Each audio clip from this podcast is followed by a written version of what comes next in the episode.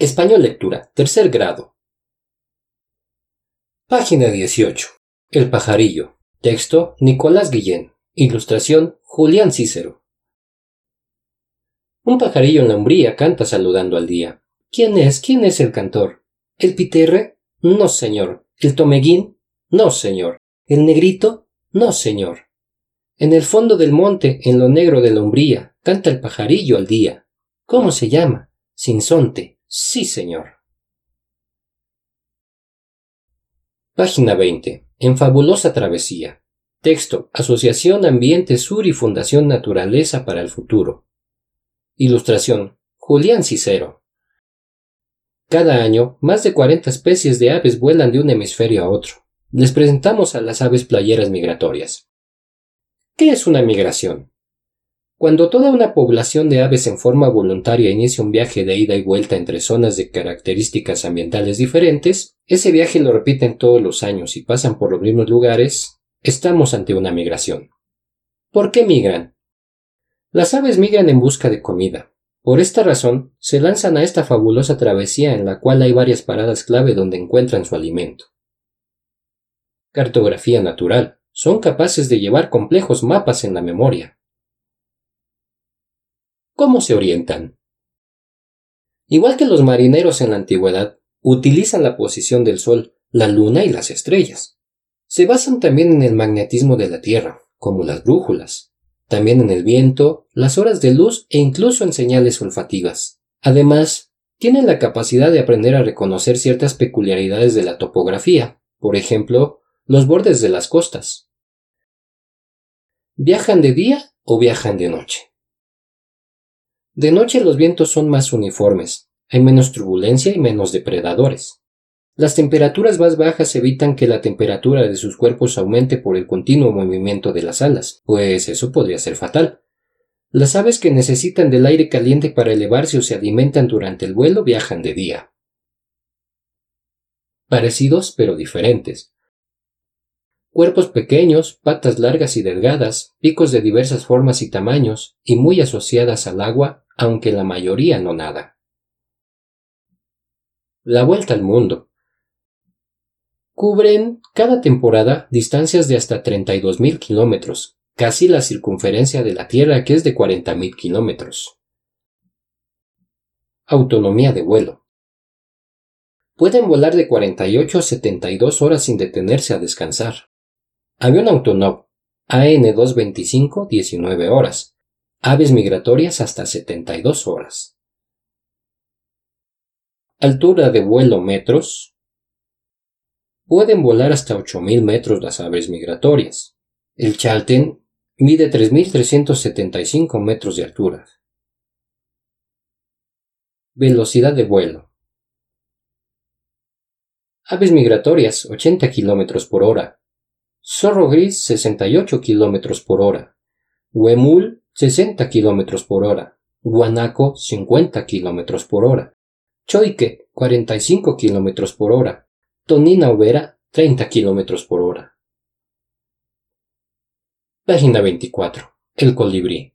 Texto, adaptación. Ilustración, Julián Cicero. Los ojos son negros y muy pequeños. La cabeza es de color verde. El pico es negro, largo y fino. Puede emitir sonidos para defenderse de animales que quieren alimentarse de él. El cuello en el macho es rojo, en la hembra blanco. Las alas son negras con las puntas grises. Estas le permiten hacer giros de 180 grados. Miden entre 8 y 11 centímetros. Talla de 7 a 9.5 centímetros. La cola es corta, ahorquillada y negra. El abdomen es verde, amarillo y blando. Página 26. La Escocolché. Texto. Leyenda maya recopilada por Rodolfo Fonseca. Ilustración. Julián Cicero. Era ya de noche en el Mayap, cuando la Escocolché tocó la puerta de una casa muy rica. Ese día había volado de un lugar a otro para pedir trabajo, pero nadie quería dárselo. Uno de los criados principales salió a ver quién tocaba, y al ver el plumaje opaco y cenizo de la Escocolché, estuvo a punto de decirle que se fuera pero en eso recordó que necesitaba una sirvienta para las tareas que nadie quería hacer, así que la contrató. A partir de entonces, la escocolché trabajó a escondidas en la cocina, porque le dijeron que si un día la hija de los dueños se encontraba con ella, la correría por fea. Esa hija era la Chakdisitsiv, o cardenal, una pájara muy consentida, quien estaba tan orgullosa de su bello plumaje rojo y del copete que adornaba su frente, que se creía merecedora de todas las atenciones. La escocolché vivía triste y solitaria, pues nadie se acercaba a platicar con ella. Así pasó el tiempo hasta que un día la Shakshitsiv tuvo un capricho. Se le ocurrió aprender a cantar. De inmediato, sus padres contrataron al pájaro Clarín, que era el mejor maestro de canto. El Clarín empezó a dar las clases. Llegaba por la tarde y pasaba horas tratando de que su alumna aprendiera a cantar, pero era inútil. La Shakshitsiv era una estudiante muy floja, le aburría practicar y se distraía en las clases y aunque el clarín no lo sabía, tenía otra alumna dedicada y estudiosa, la escocolché. Escondida en la cocina, cada clase estaba atenta a las explicaciones del maestro y después repetía la lección. Así olvidaba su soledad. Muy pronto, la escocolché llegó a cantar aún más bonito que Clarín, a diferencia de la presumida Shaksitsiv, cuya voz era ronca y desafinada. El maestro se cansó de tratar de enseñarle a una alumna tan floja, así que renunció a darle clase. A la Shaksitsiv eso no le importó mucho, pues se entretuvo con otro capricho, pero la Escocolché se le acabó su único entretenimiento. Para consolarse, inventaba una canción todas las noches. Nadie sabía de dónde venía ese canto, pero al oírlo, todos los animales se quedaban en silencio y escuchaban. A quien más le gustaba esa canción era el sensontle. Ya había buscado por todas partes al ave de la bella voz, hasta que una noche fue invitado a cenar a casa de la Shaksitsiv. A la mitad de la cena, oyó la voz que también conocía. Entonces se levantó de la mesa y entró a las habitaciones, con la esperanza de encontrar a la cantante. Así llegó a la cocina y vio a la escocolché cantando. El sensonte no quiso interrumpirla y se fue sin hacer ruido, pero regresó cada noche a escucharla. El sensonte se dio cuenta de la soledad en que vivía Escocolché y, conmovido, una madrugada entró a la cocina y se la robó. Al día siguiente la presentó con los animales y les dijo que ella era el ave del hermoso canto que se oía en las noches. Como la recibieron con cariño, la escocolché cantó aún mejor. Desde entonces, su canto logra que los pájaros se sientan tristes y felices al mismo tiempo. Por eso todos la admiran. Bueno, casi todos, porque la Chavsitzif no disfruta al escuchar a su antigua sirvienta, ya que le recuerda que, aunque ella es muy bonita, no puede cantar igual. Página 30. La creación del hombre según los mayas. Texto. Adaptación de Antonio Domínguez Hidalgo. Ilustración. Julián Cicero.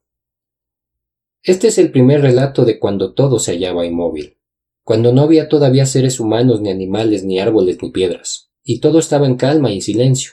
Solo la mar serena se mantenía en reposo, tranquila y apacible, pues la faz de la tierra aún no se manifestaba. Nada había dotado de existencia, mas en el centro de la noche eterna del inicio moraban los progenitores rodeados de aguas claras y transparentes, vestidos de plumajes verdes y azules, llenos de energía y pensamientos. Y ellos hicieron la palabra, y en la oquedad del cosmos hablaron, meditaron y se pusieron de acuerdo para crear al hombre cuando la luz llegara.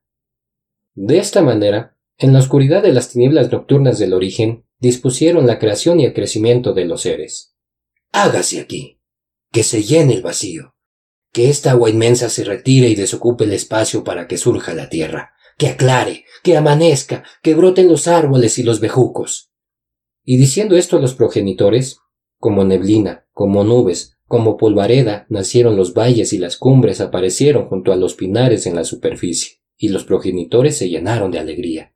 Enseguida hicieron a los animales pequeños del monte, a los guardianes de los bosques, a los genios de las montañas, a las serpientes, a los venados, a los pájaros, a los tigres, a los lagartos, y dijeron los progenitores ¿Solamente habrá silencio bajo los árboles?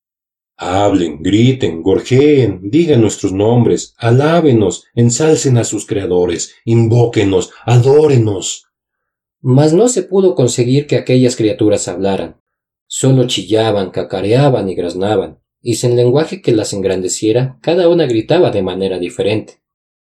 Cuando los progenitores vieron que no era posible hacerlas hablar, se dijeron decepcionados. Esto no estuvo bien. No han podido decir nuestros nombres, el de sus creadores y formadores. Así pues, los progenitores ante el fracaso Tuvieron que pensar en hacer una nueva tentativa para crear al ser que los adorara, el ser humano. A probar otra vez. Ya se acercan el amanecer y la aurora. Hagamos al que nos sustentará y alimentará. Entonces hicieron con tierra la carne del hombre, pero vieron que no estaba bien, que se deshacía, que estaba blanda, sin movimiento, sin fuerza y que se caía. No movía la cabeza. La cara se le iba para un lado. Tenían velada la vista. No podía ver hacia atrás. Al principio hablaba, pero no poseía entendimiento. Con el agua se humedeció rápidamente y no se pudo sostener. Y dijeron los progenitores Bien, se ve que no puede andar ni multiplicarse. Entonces desbarataron y deshicieron su intento de hombre y siguieron preocupados. Y luego de consultarse entre sí, dispusieron que se juntara madera para que con ella hicieran un hombre, duro, resistente, que los sabría de sustentar y alimentar cuando amaneciera. Buenos saldrán nuestros muñecos hechos de madera, hablarán y conversarán sobre la faz de la tierra. Prosiguieron y al instante fueron hechos los muñecos de madera. Se parecían al hombre, hablaban como el hombre y poco a poco poblaron la superficie de la tierra. Existieron y se multiplicaron. Tuvieron hijos los muñecos de palo, pero no tenían fuerza creadora ni sabiduría, ni entendimiento, ni memoria, ni voluntad. No se acordaban de su creador, caminaban sin rumbo y andaban a gatas. Y, por no acordarse de sus padres, de los progenitores, cayeron en desgracia. Un diluvio se formó y cayó sobre los muñecos de palo. Fueron anegados, aniquilados, destruidos y desechados. Así fue la ruina de los hombres de madera creados por los progenitores. Y dicen que la descendencia de aquellos son los monos que existen hoy en los bosques. Estos son la muestra de lo que fueron. Por esta razón el mono se parece tanto al hombre. Y entonces, los progenitores, tristes por no haber dado cima a su obra, decidieron. Ha llegado el tiempo del amanecer, de que termine la obra y aparezcan los que nos han de sustentar y nutrir, la humanidad. Los progenitores se juntaron y llegaron y celebraron un consejo en la oscuridad de la noche. De esta manera salieron a la luz sus decisiones y encontraron lo que debía servir para construir la carne del hombre. Mazorcas blancas y mazorcas amarillas. El maíz los formaría, e hicieron los cuatro primeros. Así, de este alimento provinieron la fuerza de sus músculos, el vigor de sus brazos y la agilidad de sus piernas, y fueron dotados de inteligencia y vieron todo lo que hay que ver en este mundo. Nada se ocultaba su mirada, que, con asombro, veía la bóveda del cielo y la faz redonda de la tierra. Luego los creadores les formaron a sus esposas y fueron hechas las mujeres. Durante el sueño, mientras dormían, llegaron verdaderamente hermosas. Cuando los cuatro primeros hombres se despertaron, se llenaron de alegría sus corazones y dieron vida a todos los que habitamos la tierra.